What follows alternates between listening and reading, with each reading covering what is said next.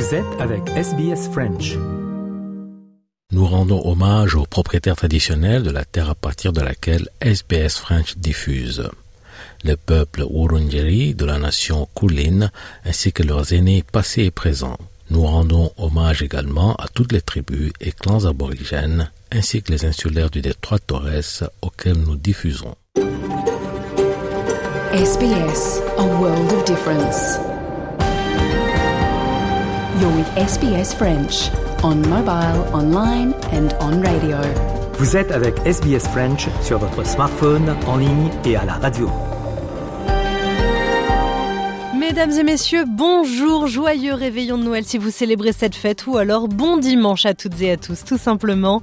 Bienvenue dans votre programme en français sur Radio SBS. Merci d'être avec nous. Je m'appelle Marianne Murat et nous allons passer une heure ensemble. Pour les dernières actualités, je vous invite à vous connecter sur la page de SBS News, sbs.com.u slash news, disponible 24 heures sur 24, même en cette période euh, de clôture. Et quant à notre menu du jour, maintenant, c'est du sport, puis la deuxième partie de notre épisode de l'histoire cachée de l'Australie consacrée aux origines de la colonisation. En deuxième partie euh, d'émission, on va parler musique, concert, festival avec Alex Pinte et sa tournée à travers l'Australie qui débute dans moins d'une semaine maintenant. Et enfin, en ce week-end de fête, on va faire saliver nos papilles, rencontre avec Cucula Praline qui nous dévoile les coulisses de son entreprise de chocolat. C'est tout de suite, mais d'abord, comme chaque dimanche, le personnage de la semaine. Qui est-il? Réponse maintenant.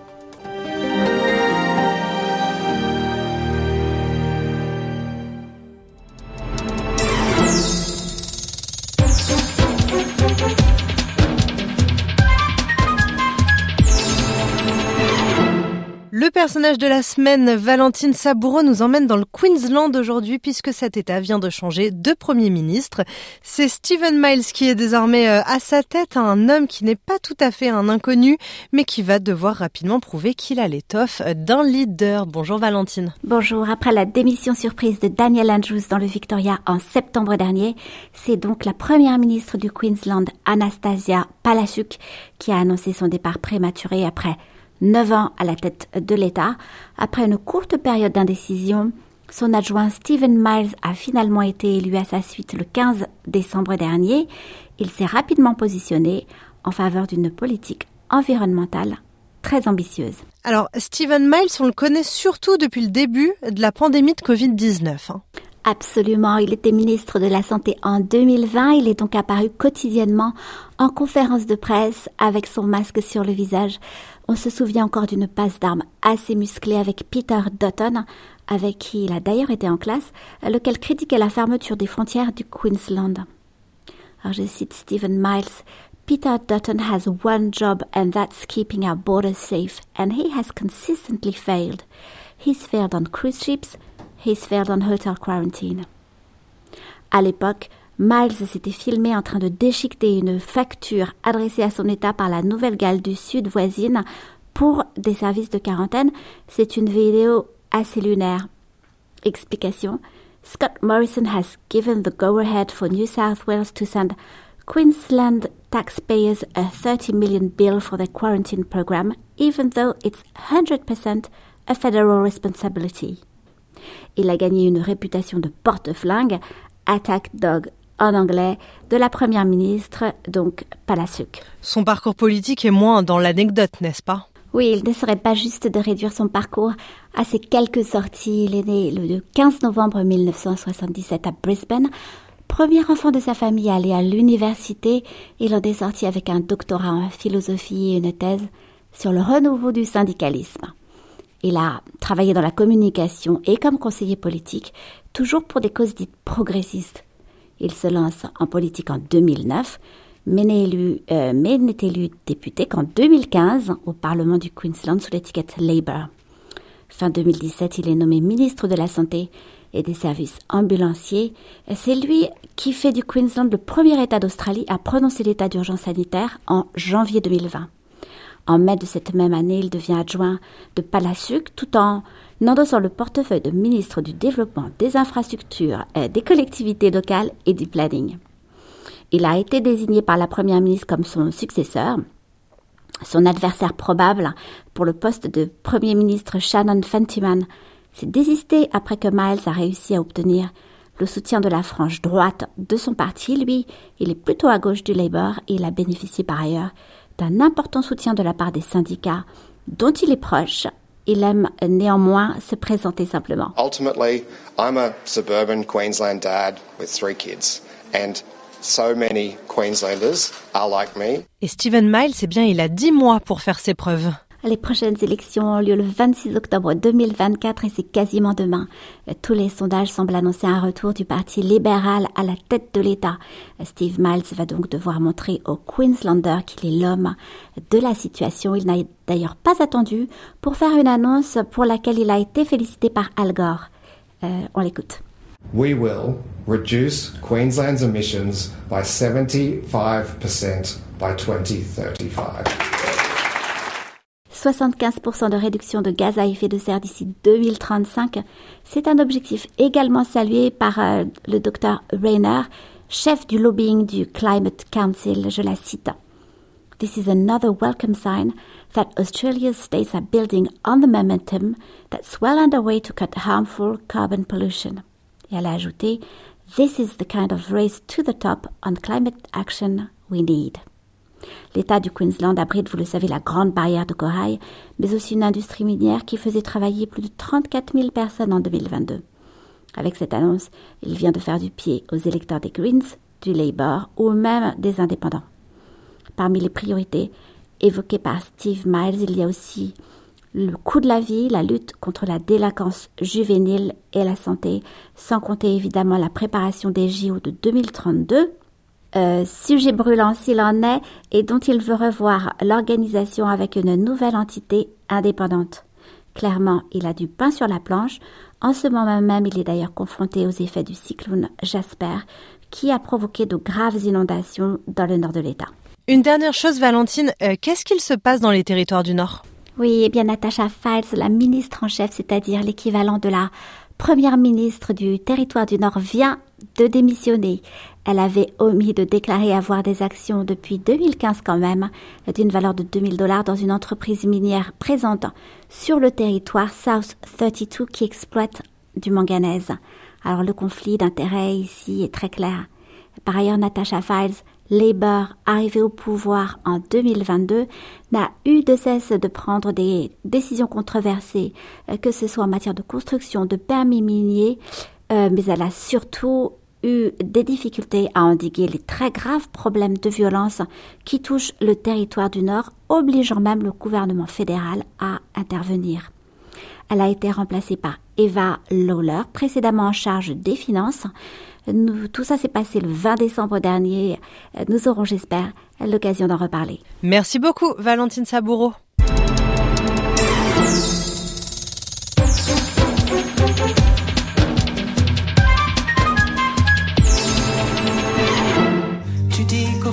Toi, tu es encore un enfant, qu'il existe un endroit au bord de l'océan où le projet c'est l'espoir, où le projet c'est l'espoir. L'espoir, chanté euh, par Raphaël sur Radio SBS. Une courte pause, messieurs, dames, et on passe au magazine des sports.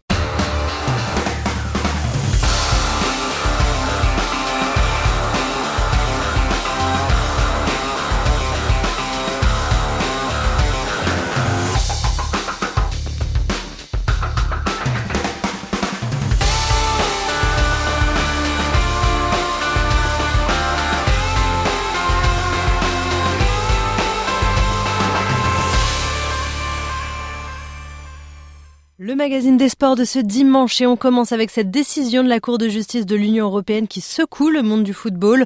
Comment? Eh bien en remettant sur la table l'idée d'une Super League.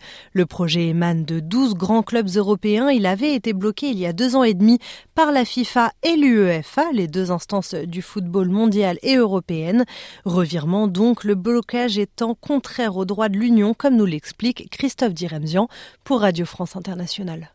Va-t-on assister à un séisme de la même magnitude que celui provoqué par l'arrêt Bosman en 1995 La Cour vient en tout cas de faire sauter un énorme verrou juridique en déclarant illégale l'autorisation préalable de l'UEFA et de la FIFA pour la création de toute compétition interclub. Concrètement, si les équipes veulent disputer un tournoi dissident, les deux instances ne peuvent pas leur interdire et encore moins les sanctionner. De quoi conforter le Real Madrid et le FC Barcelone, les deux derniers défenseurs déclarés de la Super League annoncée en avril 2021. Un tournoi fermé, financièrement très profitable à ses participants et à eux seuls. L'initiative avait été brièvement soutenue par dix autres ténors du continent avant de battre en retraite sous la pression de leurs supporters. L'UEFA a rapidement minimisé la portée de ce nouvel arrêt, estimant qu'il se basait sur une ancienne réglementation modifiée en juin 2022. La Cour elle-même ne fixe qu'un cadre général sans se prononcer spécifiquement sur la Super League, mais ses promoteurs se sont déjà engouffrés dans la brèche. Un projet de nouvelle compétition européenne avec 64 clubs est déjà sur la table au risque de déclencher une nouvelle levée de bouclier des opposants de la première heure,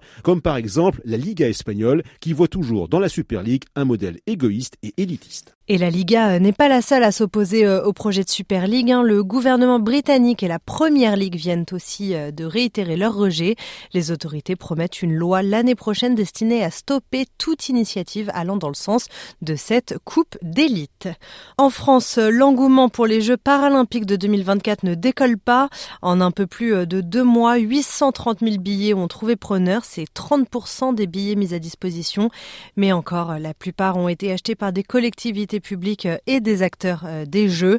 Mais Tony Estanguet, euh, le président du comité d'organisation des Jeux olympiques et des Jeux paralympiques, affiche quand même sa confiance, on l'écoute. C'est toujours euh, ben, un défi de donner rendez-vous aux Français sur un événement qu'ils connaissent peu. La réalité aujourd'hui, euh, elle est intéressante. On a en quelques semaines vendu 830 000 billets, mais c'est vrai que c'est à, 80% porté par les, acteurs publics. Maintenant, le, défi, ça va être aussi d'embarquer tous les Français dans, cette aventure. Il y a déjà des sessions euh, ben, qui se sont plutôt bien vendues parce que ben, c'est peut-être des sessions où les athlètes ont un niveau de notoriété un peu plus important. Mais c'est vrai qu'on a encore des défis. Traditionnellement, sur toutes les dernières éditions des Jeux, il y a un peu moins de la moitié des billets qui sont vendus une fois que les Jeux Olympiques ont commencé, donc de manière très tardive. Et c'est fort probable qu'on ne fasse pas exception à cette règle-là. Mais ce qui est intéressant quand même, c'est que vu le succès de la billetterie olympique, on va avoir aussi, nous, euh, du temps maintenant pour aller chercher les Français et, et leur proposer cette billetterie paralympique. Voilà, messieurs, dames, pour le magazine des sports de ce dimanche 24 décembre 2023. Restez sur SBS French.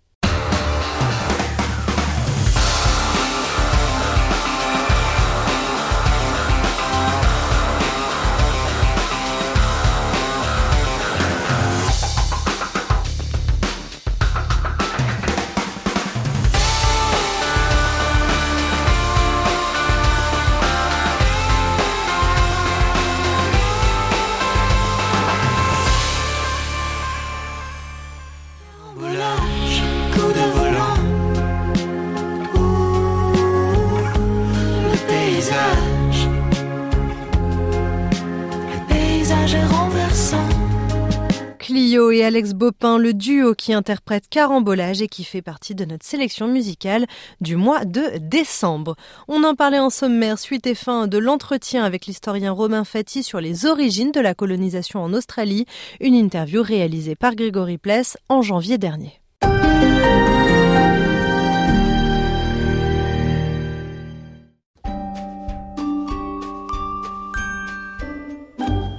Bonjour à toutes et à tous. Aujourd'hui et euh, au cours des deux prochains épisodes, nous allons revenir sur les origines de l'Australie moderne, celle dont l'histoire a donc commencé le 26 janvier 1788 en fait, il y a quelques semaines, SBS, euh, la télévision, a diffusé un documentaire en trois parties, un documentaire qui s'appelle Australian Wars et qui revient sur les guerres coloniales, celles euh, opposant donc euh, les Anglais au moment de leur prise de contrôle du territoire australien face aux différents peuples indigènes auxquels ils ont eu affaire. Et ce documentaire, donc, il a été diffusé à l'antenne il y a de cela quelques semaines. Vous pouvez cependant le voir ou le revoir sur la plateforme à la demande SBS On Demand et nous, euh, dans le cadre de ce podcast sur l'histoire euh, d'Australie, on avait envie d'aller un petit peu plus loin avec euh, l'historien Romain Fati qui nous accompagne sur cette série. Bonjour. Bonjour. Dans les faits, en fait, les aborigènes sont absolument pas traités comme des sujets de la couronne, mais vraiment simplement contre des ennemis. Et face à ces ennemis,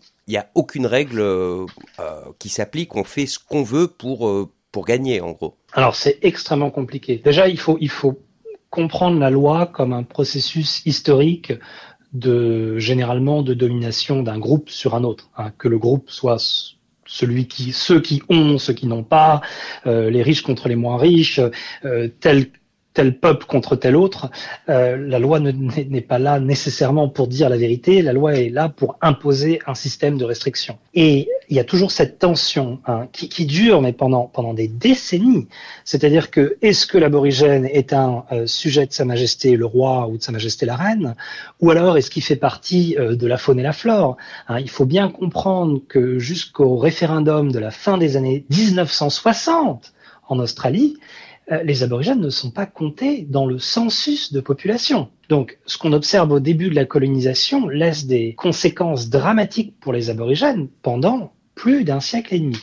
Revenons à la colonisation et au fait qu'effectivement, théoriquement, les Anglais arrivent avec de, bonnes intentions, qu'ils ne sont pas censés tuer, exterminer, euh, euh, déranger la population locale.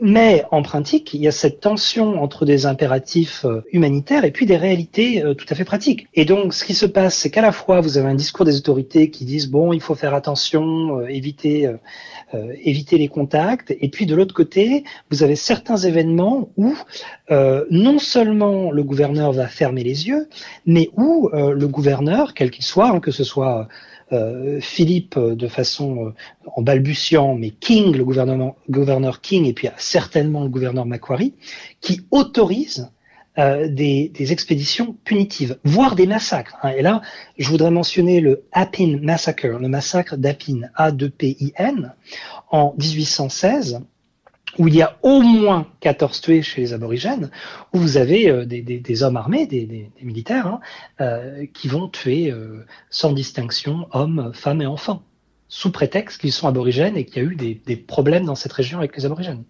Donc la colonisation australienne, elle est extrêmement brutale. Elle est brutale légalement, elle est brutale par les autorités publiques en charge de la Nouvelle-Galles du Sud, et elle est brutale par les colons eux-mêmes qui se défendent il y a des, personnes qui viennent prendre le champ que vous venez de, mettre en clôture de façon difficile.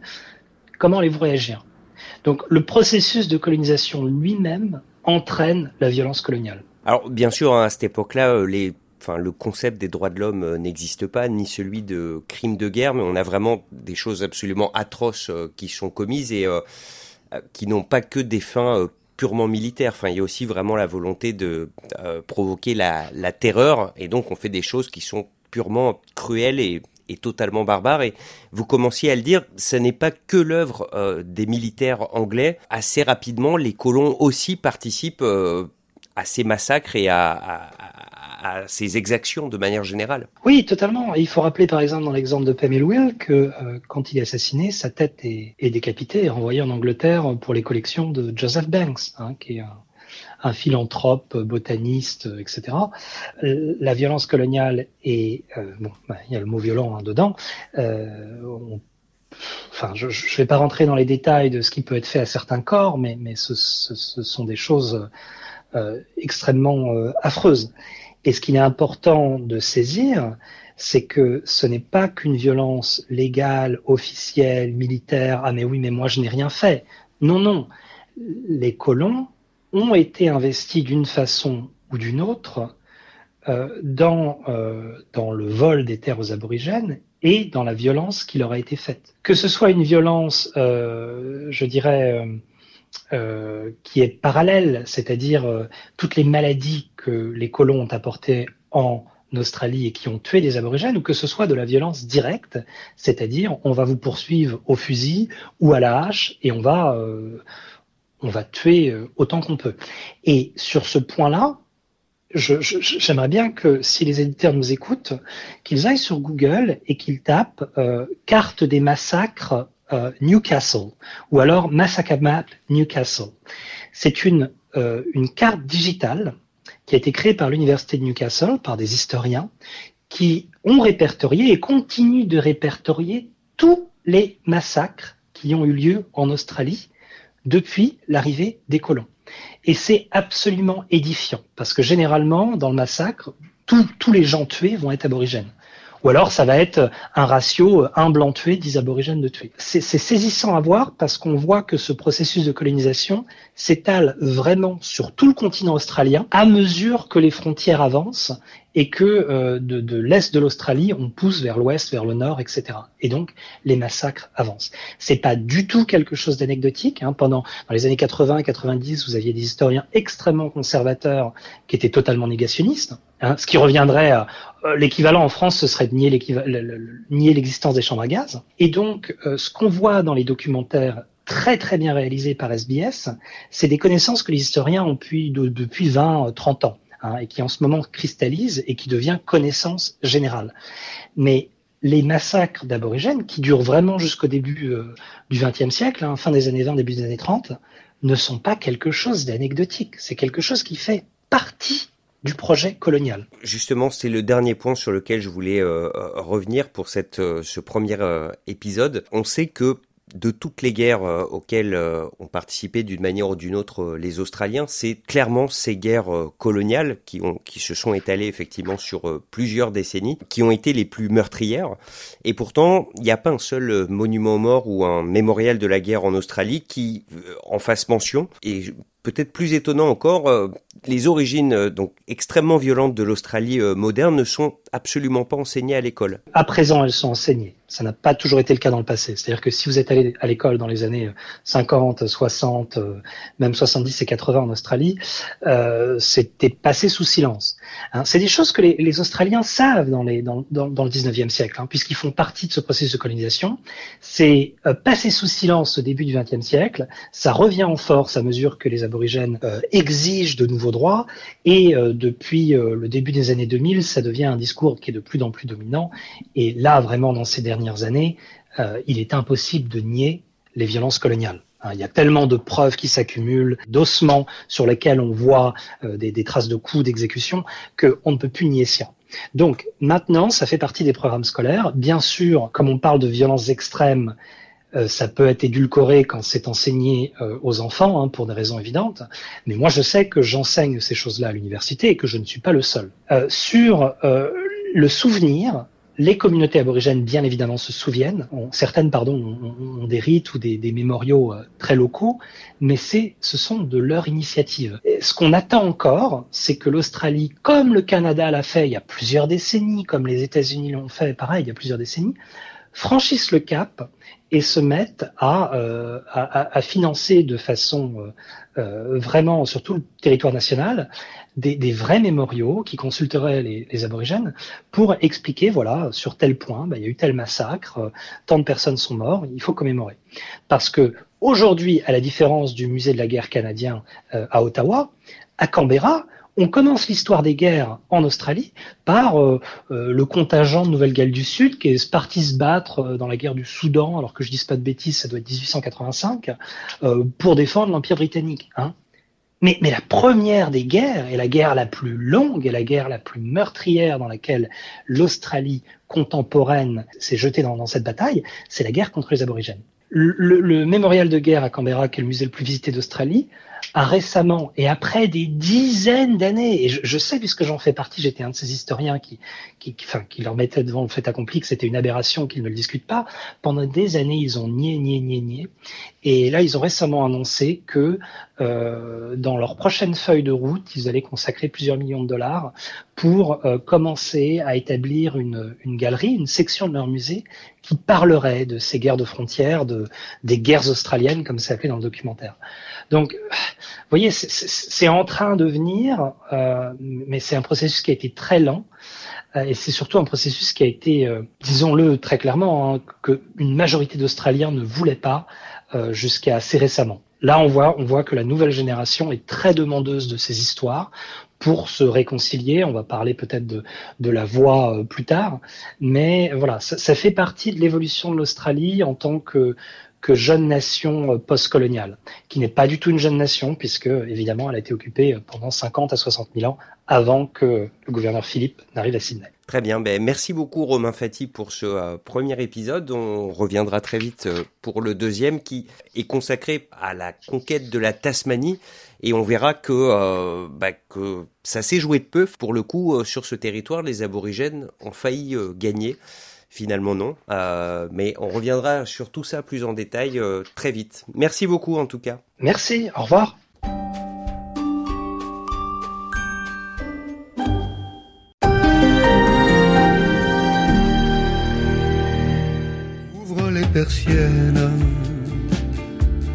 ouvre les rideaux, que je vois l'éolienne, le soleil et les oiseaux, force la serrure de mon cercle fermé, mes pensées obscures, laisse-les s'échapper sur les ondes de Radio SBS avec sa chanson Ouvre-moi. C'est l'été, il fait beau, il fait chaud, ça donne envie de sortir, de profiter du beau temps, d'écouter de la bonne musique. Eh bien, Alex Pinte a ce qu'il vous faut, messieurs, dames. À partir de la semaine prochaine, le fondateur de World Live Entertainment organise une tournée de concerts à travers le pays. On en parle juste après ça. Votre communauté, vos conversations. SBS French. Nous sommes avec Alex Pant, directeur de Wildlife Entertainment. Alex, bonjour. Bonjour Marianne. Vous venez nous parler aujourd'hui parce que vous organisez une tournée de 14 concerts à travers l'Australie avec euh, trois artistes français. Qui sont-ils, Alex? Alors, cette année, on fait venir euh, Colors in the Street qui sera représenté par Alex, le leader du groupe, qui viendra en format solo, piano-voix. il y a aussi Hugo Bariol et Cécile Lacharme. Et comment vous en êtes arrivé à sélectionner ces trois personnes? Euh, il y avait plusieurs critères. Le premier, c'était de trouver des artistes qui avaient un lien avec euh, l'Australie. donc, euh, c'est le cas pour Colors in the Street, qui ils ont fait une collaboration avec le groupe australien The Fame, qui marche très bien en streaming. Ils ont tourné avec eux en Europe aussi. Donc, on s'est dit, voilà, il y a une porte d'entrée sur le marché australien, ça peut être vraiment top. Et c'est la même chose avec Hugo Barriol. Hugo Barriol, en fait, il y a une histoire qui est, qui est hyper intéressante, c'est qu'il a commencé en jouant dans la rue à Sydney. Et c'est là-bas qu'il a écrit ses premiers titres. Il est rentré en France, il les a enregistrés. Et c'est comme ça qu'il a démarré sa carrière. Donc en fait, c'est un super clin d'œil de, de pouvoir euh, le faire revenir en Australie et qu'il aille présenter finalement ses, morceaux à une audience australienne. Et dans le cas de, de Cécile, c'est le contact avec euh, Muriel euh, qui s'occupe de, de, Cécile en France. Et en fait, au début des conversations, elle m'a dit, écoute, j'ai cet artiste Cécile, c'est du violoncelle mais ça cartonne. Et, je lui ai dit au début, bon, du violoncelle, je suis quand même pas complètement convaincu que j'arrive à faire tourner ça ici. J'étais vraiment, vraiment sceptique. Et donc un soir, je me suis, euh, je me suis posé devant l'ordinateur, j'ai mis mon casque et je me suis dit bon, je vais vraiment me plonger dans ce qu'elle fait et je vais écouter. Et en fait, euh, j'en avais les larmes aux yeux tellement c'était sa musique est émouvante. Et en fait, elle joue du violoncelle, mais elle joue avec des, des pédales d'effet. Et donc, en fait, euh, il y, a, y, a, plein de mouvements différents dans ces morceaux, ça prend beaucoup d'ampleur. C'est assez magnifique. Hugo, Alex et Cécile sont trois artistes donc extrêmement différents, mais ils se connaissent pas entre eux. Alors, si, ce que, ce que j'ai ah. découvert au fil du temps, alors Alex et Hugo sont signés sur le même euh, label, donc euh, ils se connaissaient déjà. Mais je savais pas que Cécile, en fait, connaissait déjà Hugo, ils avaient fait des choses ensemble. J'étais très content de voir qu'il y a déjà des connexions. Et cette tournée, elle va avoir lieu du 29 euh, décembre au 21 janvier, donc elle est euh, assez longue. Où est-ce qu'ils vont performer? Comment ça va se passer? Alors, on commence le 29, 29, 30 et 31 avec trois dates à Whitford Folk Festival, dans le Queensland. Et ensuite, on a fait un partenariat avec Sofar Sounds, donc on va parcourir un peu l'Australie et faire plusieurs dates avec eux. Donc, on va être à Sunshine Coast, Brisbane, Byron Bay, Canberra, Melbourne, Geelong, et ensuite on repart, on fait Newcastle, Sydney et Wollongong. Et on fait le deux Frenchy So Chic aussi à Melbourne et Sydney. Très concrètement, les auditeurs qui nous écoutent et qui veulent aller voir une des performances euh, pour pas qu'ils s'y perdent, est-ce qu'on peut un peu leur expliquer comment faire? Pour les gens qui veulent venir euh, au festival, à Whitford Folk Festival, c'est un, festival qui est très connu en Australie. Euh, je crois qu'il y a plus de 400 artistes qui performent sur les euh, 4 ou 5 jours de festival, donc ils peuvent acheter des tickets pour ce, ce festival. Pareil pour ce Frenchy So Chic, qui est un, donc il y a un line-up qui est vraiment top cette année avec en tout du coup sept artistes français qui vont se produire à Melbourne et Sydney. Donc on invite vraiment les gens à venir à ce festival parce que Jean-François fait un travail exceptionnel avec ce Frenchy So Chic. Et sinon, alors pour les dates So Far ce sont des concerts intimistes d'environ 50 personnes, donc il y a vraiment peu de place. Euh, donc vous pouvez aller sur le site web de Wildlife et vous trouverez le lien pour les tickets. Il faut faire vite parce que les places euh, partent, euh, partent vite. On est content que ça, ça marche bien. Vous dites que Wildlife on the Road French Edition n'est pas qu'une tournée musicale. C'est quoi alors selon vous? Pour moi, ça faisait longtemps que je voulais euh, faire venir des artistes euh, français sur une durée plus longue en Australie. C'est très très compliqué d'organiser ce genre de tournée parce que ça coûte très cher. Euh, en, en, général, d'ailleurs, personne ne gagne de l'argent euh, là-dessus. C'est vraiment des investissements sur de, du développement à l'international. Je voulais vraiment que les artistes vivent cette expérience un peu comme les artistes australiens qui font du développement. Ils, en fait, ils vont aller tourner un peu partout pendant, pendant des années. Je voulais qu'ils vivent un peu ça, qu'ils découvrent l'Australie différemment. Et puis une chose qui est très importante sur cette tournée, c'est que euh, 11 des 14 concerts vont être joués sur une scène qui est euh, alimentée en énergie par de l'énergie solaire. Donc avec mon entreprise Wildlife, en fait, euh, là, on se spécialise dans le développement de solutions audio et, lumière qui sont euh, alimentées en énergie renouvelable. Et d'ailleurs, je reviens là d'un week-end de concert avec l'artiste australien Kim Churchill, où on a fait deux concerts qui s'appellent les Solar Sessions dans le New South Wales, qui sont donc entièrement alimentés en énergie renouvelable. Ça pose des risques euh, supplémentaires par rapport à un concert alimenté en énergie électrique? Non, c'est exactement la, même chose. En fait, nous, c'est juste, euh, voilà, c'est l'alimentation en énergie qui change. Et puis, euh, finalement, c'est assez simple parce que j'ai un van sur lequel j'ai des panneaux solaires. On a des batteries lithium, on recharge tout, tout arrive préchargé quand on arrive sur site. Ça fait environ un an qu'on développe le concept. On, nos concerts font un minimum 10 heures. On est capable d'avoir une autonomie de minimum 10 heures on a tenu parfois sur des festivals deux jours en faisant euh, environ 10, 9-10 concerts par jour. Donc, euh, donc on a une autonomie qui est, qui est, top et on a toujours un plan B. Si vraiment on n'a plus de, de, batterie, on peut toujours se brancher sur le, le courant normal. Mais euh, jusque-là, je touche du bois, ça, ne, ne, ça ne nous est jamais arrivé. C'est assez précurseur ou est-ce que vous voyez euh, le même élan chez vos concurrents? Alors, on est les seuls à faire ce genre de choses en Australie. Il y a des choses qui ont été faites euh, sur des scènes beaucoup plus grosses, parce que nous, on est vraiment sur des jauges beaucoup plus petites. Quand même, on est sur un maximum de 500-600 personnes. Alors, nous, l'approche qu'on a faite, c'est euh, on a commencé à travailler avec une start-up française qui s'appelle Pickip Solar Speakers, qui a développé des systèmes son qui euh, utilisent jusqu'à 10 fois moins d'énergie qu'un système son normal. Donc, en fait, on réduit notre besoin en énergie au maximum. Et une fois qu'on a ça, en fait, on est capable de d'alimenter du coup avec un système qui va être beaucoup plus petit que ce qui se faisait jusque-là. Et donc en fait tout maintenant tout rentre dans l'ordre. C'est techniquement c'est euh, on peut le faire et euh, financièrement c'est viable pour tout le monde. Donc on, est capable maintenant d'offrir des, des, solutions audio et lumière pour des, des, concerts qui sont même moins chers que ce qui est euh, sur le marché. Et donc euh, comme je vous le disais, on est les seuls en Australie à, à, développer ce concept pour le moment. Ça fait euh, un an, on a fait notre premier concert, c'était euh, Queen's Cliff Music Festival dans le Victoria en novembre l'année dernière. Et puis depuis, euh, on a été présent sur New Year's Eve on the Hill, Ocean Sounds, Sounds of Africa, Byron Music Festival. J'ai fait beaucoup de choses à, du côté de Brisbane aussi. et puis on organise nos propres concerts pour vraiment montrer à l'industrie que c'est possible et que ça marche. Et faire venir des artistes euh, français en Australie, est-ce que c'est compliqué? Est-ce qu'ils sont enclins à faire un si gros voyage? Donc là, cette tournée, elle est longue, donc ils vont rester sur le territoire assez longtemps. Est-ce que les artistes français euh, rechignent à venir euh, performer en Australie ou au contraire, est-ce qu'ils sont plutôt enclins? C'est un rêve pour beaucoup d'artistes de venir tourner dans la région. en fait, le seul blocage, c'est que c'est très, très, très, très cher. nous, sur des tournées comme, comme la nôtre, sur trois artistes qui sont émergents, on sait que euh, c'est pas leur nom qui va faire vendre euh, des tickets. Et finalement, la valeur d'un artiste, c'est euh, le nombre de tickets qu'il est capable de vendre. Donc en fait, quand on propose, euh, nous, nos artistes ici en Australie, on les propose au même prix qu'un artiste australien émergent. Et pour vous donner un ordre d'idée, sur des, des concerts solo comme ça, ils ont touché 300, 500 dollars maximum par date. Donc quand il faut payer les billets d'avion, le logement, le transport, euh, sur place. Et donc là, cette tournée, on l'a dit, du 29 décembre au 21 janvier, c'est quoi les projets de Wildlife? C'est quoi vos projets, Alex, après cette tournée? Alors après, euh, on repart en tournée avec Kim Churchill. Euh, on doit faire des dates en février-mars.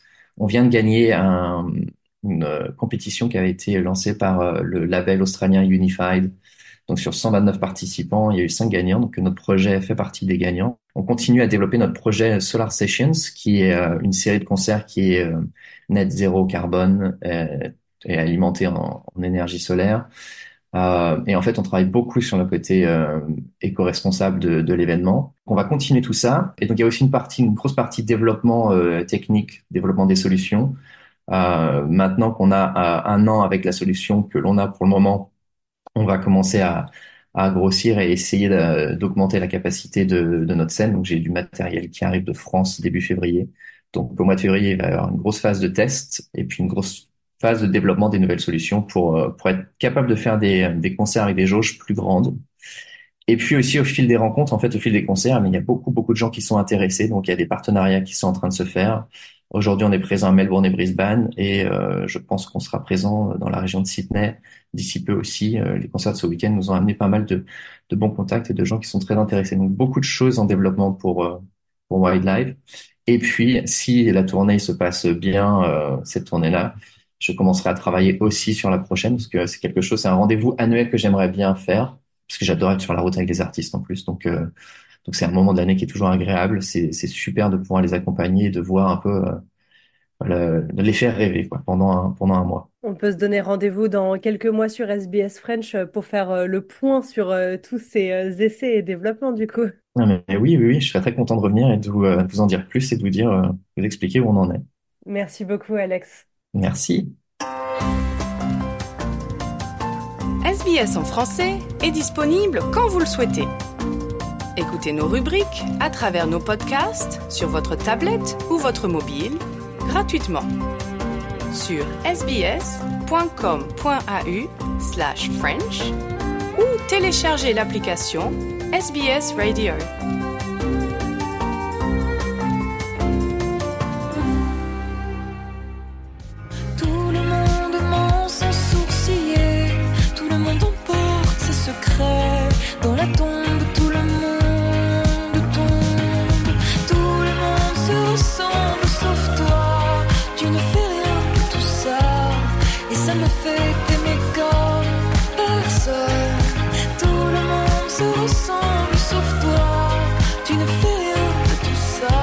C'était euh, Clara Luciani, tout le monde, sauf toi. Comme promis, on termine cette émission en vous mettant l'eau à la bouche, messieurs, dames. On va parler chocolat avec Cucula Praline, une interview réalisée en février dernier.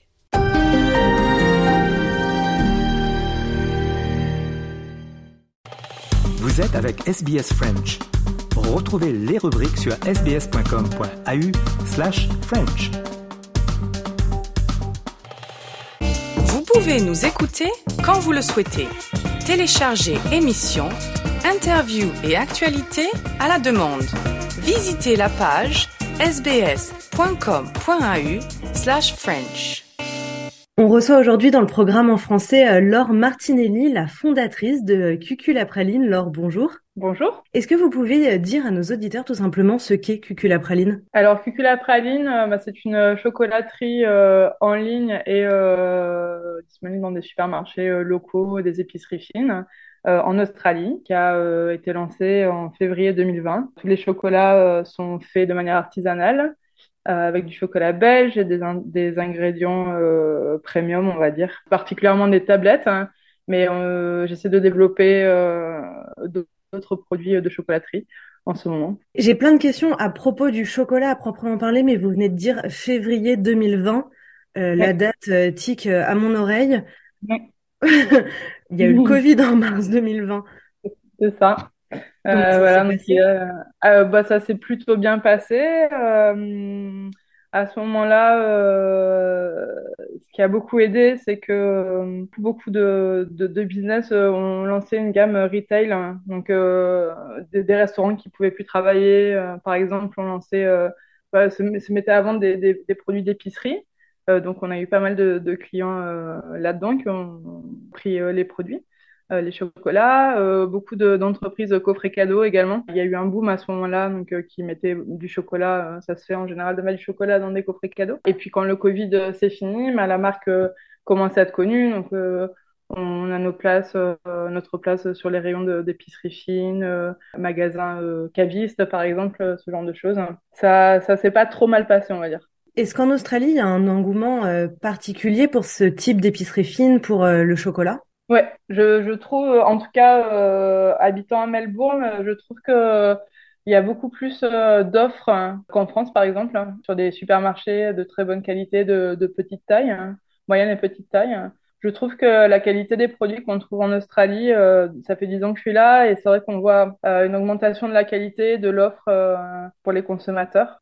Ça marche bien et à la place, il y a une bonne réception de ces produits. Et j'ai vu sur votre site internet qu'il y avait plusieurs collections. Qu'est-ce qui diffère dans les différentes gammes que vous proposez? Alors j'ai commencé euh, euh, en ne faisant que des tablettes parce que c'est quelque chose euh, qui se conserve bien, qu'on peut stocker facilement, qui voyage bien également. Au départ, les collections, c'était la taille des tablettes. Hein. Je commençais avec des tablettes de petite taille parce que ça se faisait pas beaucoup, de taille snacking. Après, j'ai eu une demande pour faire des grandes tablettes, donc j'ai étendu euh, à des tablettes de 100 grammes. Les petites tablettes, c'est 35 et 45 grammes, on va dire. Ça marche bien, euh, par exemple, dans des coffrets cadeaux, euh, dans des midi-bars d'hôtel, ça marche bien. Les tablettes de grande taille, c'est plutôt quelque chose qu'on va acheter pour offrir. Et puis après, j'ai étendu la gamme à des d'autres produits de chocolaterie, comme des rochers amandes de chocolat, par exemple, qui se vendent bien, qui s'appellent des almond clusters. Je fais également des, des escargots, des petits escargots fourrés au praliné qui sont emballés euh, dans des petits sacs. Donc ça, ça va de la gamme qu'on va appeler bulk. Puis après, il y a les gammes de saison, donc les collections de Noël, les collections de Pâques, euh, les collections de Saint-Valentin. Et février 2020, c'est assez récent. D'ailleurs, euh, on est en février 2023. Joyeux anniversaire à ah Cucula Praline. Est-ce que c'est une reconversion professionnelle? Alors, c'est une reconversion professionnelle, mais qui date de 2010 je dirais, euh, à l'époque où j'étais en Belgique, euh, étant euh, un pays où on a accès quand même à du très très bon chocolat. Puis j'avais cette envie de me reconvertir. J'ai eu la chance de pouvoir suivre une formation en cours du soir de deux ans avec des stages, des travails en entreprise. Hein. voilà, et de là, j'ai eu la chance de pouvoir venir travailler en Australie directement. Voilà, mais c'est une reconversion. Et à la base, je faisais pas du tout ça. Je travaillais à l'université je faisais de la recherche. Euh, ah oui, et puis, euh, totalement différent. Ouais, totalement différent. Mais pas tant que ça, parce que dans le laboratoire où je travaillais, par exemple, euh, c'était en, en, ce qu'on appelle des procédés industriels, donc tout ce qui est transformation de matière. Et notamment, il y avait des, des, recherches sur le chocolat. Il y avait des, des, des contrats en collaboration avec Belcolade, avec Godiva, des, des, des fabricants euh, belges et des, euh, et des fabricants de chocolat belges. Donc il y, a de la science derrière tout ça, mais, euh, mais c'est qui, qui, me sert, mais c'est une reconversion. J'avais envie vraiment de, de, faire quelque chose et puis avec cette idée de vouloir être indépendante à terme également, hein, donc d'avoir ma propre entreprise. Est-ce qu'il y a une histoire derrière le nom Cucula Praline Comment ça vous est venu? Alors c'est bah, c'est un petit hommage à la Belgique puisque une praline en Belgique, c'est ce que nous en France on va appeler des les chocolats euh, les petits chocolats en fait qu'on offre dans des boîtes. Hein. Je trouvais que ça sonnait bien, cucula praline, c'est un petit pied de nez. Euh, je sais pas, ça sonnait un peu à contre-pied quoi. Oui, l'idée m'est venue euh, quand j'étais en Belgique et je me suis dit ah si un jour j'arrive à démarrer mon activité en chocolaterie, j'appellerai cucula praline. Puis ça sonne français et je pense que c'est assez vendeur, c'est quelque chose d'assez charmant mm. à l'étranger, notamment ouais, fait. Voilà. Et maintenant, si on devait faire un bilan à trois ans, vous dites que ça fonctionne bien, qu'il y a un engouement. Est-ce que vous avez des projets d'agrandissement ou juste des projets pour l'entreprise? Oui, bah, les projets d'agrandissement, euh, peut-être commencer à pousser les murs, euh, voir euh, si euh, je déménage pas ma cuisine euh, dans un, un, plus grand espace, ce genre de choses. Après, il y a des, y a des projets d'exporter aussi à l'étranger, euh, vers le Vietnam, vers, vers, Singapour.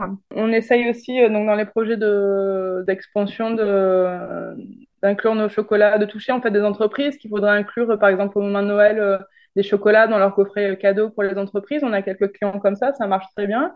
Euh, en plus avec la possibilité de, de customiser les emballages voilà, voir en fonction de la taille de la commande, ce genre de truc, mais euh, c'est quelque chose qui est tout à fait euh, possible, qu'on fait déjà, euh, et je cherche un peu à étendre aussi l'activité de ce côté-là.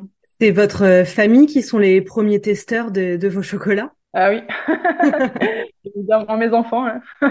On fait des heureux à domicile. ouais, c'est ça, mes enfants, mon mari, oui, oui. il valide. pour l'instant, j'ai pas vraiment eu de, de, de problème. voilà, la famille en France aussi, on, on, leur a fait goûter du chocolat quand on rentre. Euh, après 4 ans, à ne pas pouvoir être rentré, euh, on leur a enfin fait goûter le chocolat, donc il y a eu un, un bon, un bon retour. Mm. Bah, super. Merci beaucoup, Laure. On vous souhaite beaucoup de succès. Merci. SBS en français est disponible quand vous le souhaitez.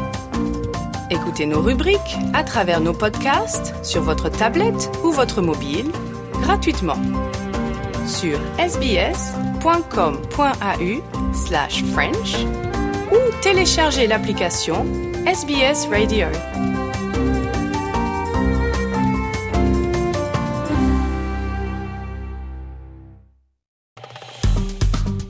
Aimez, partagez, commentez. Suivez-nous sur facebook.com slash sbsfrench.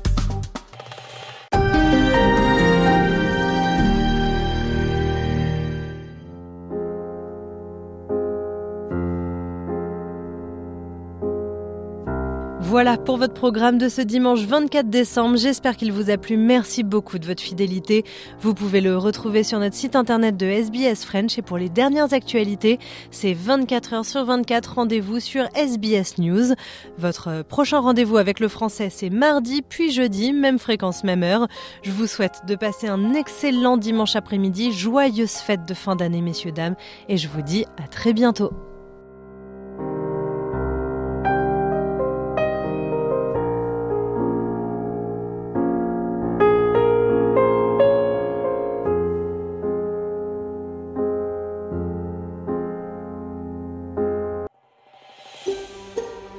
Voulez entendre d'autres rubriques comme celle-ci Écoutez-les sur Apple Podcasts, Google Podcasts, Spotify ou n'importe où où vous obtenez vos podcasts.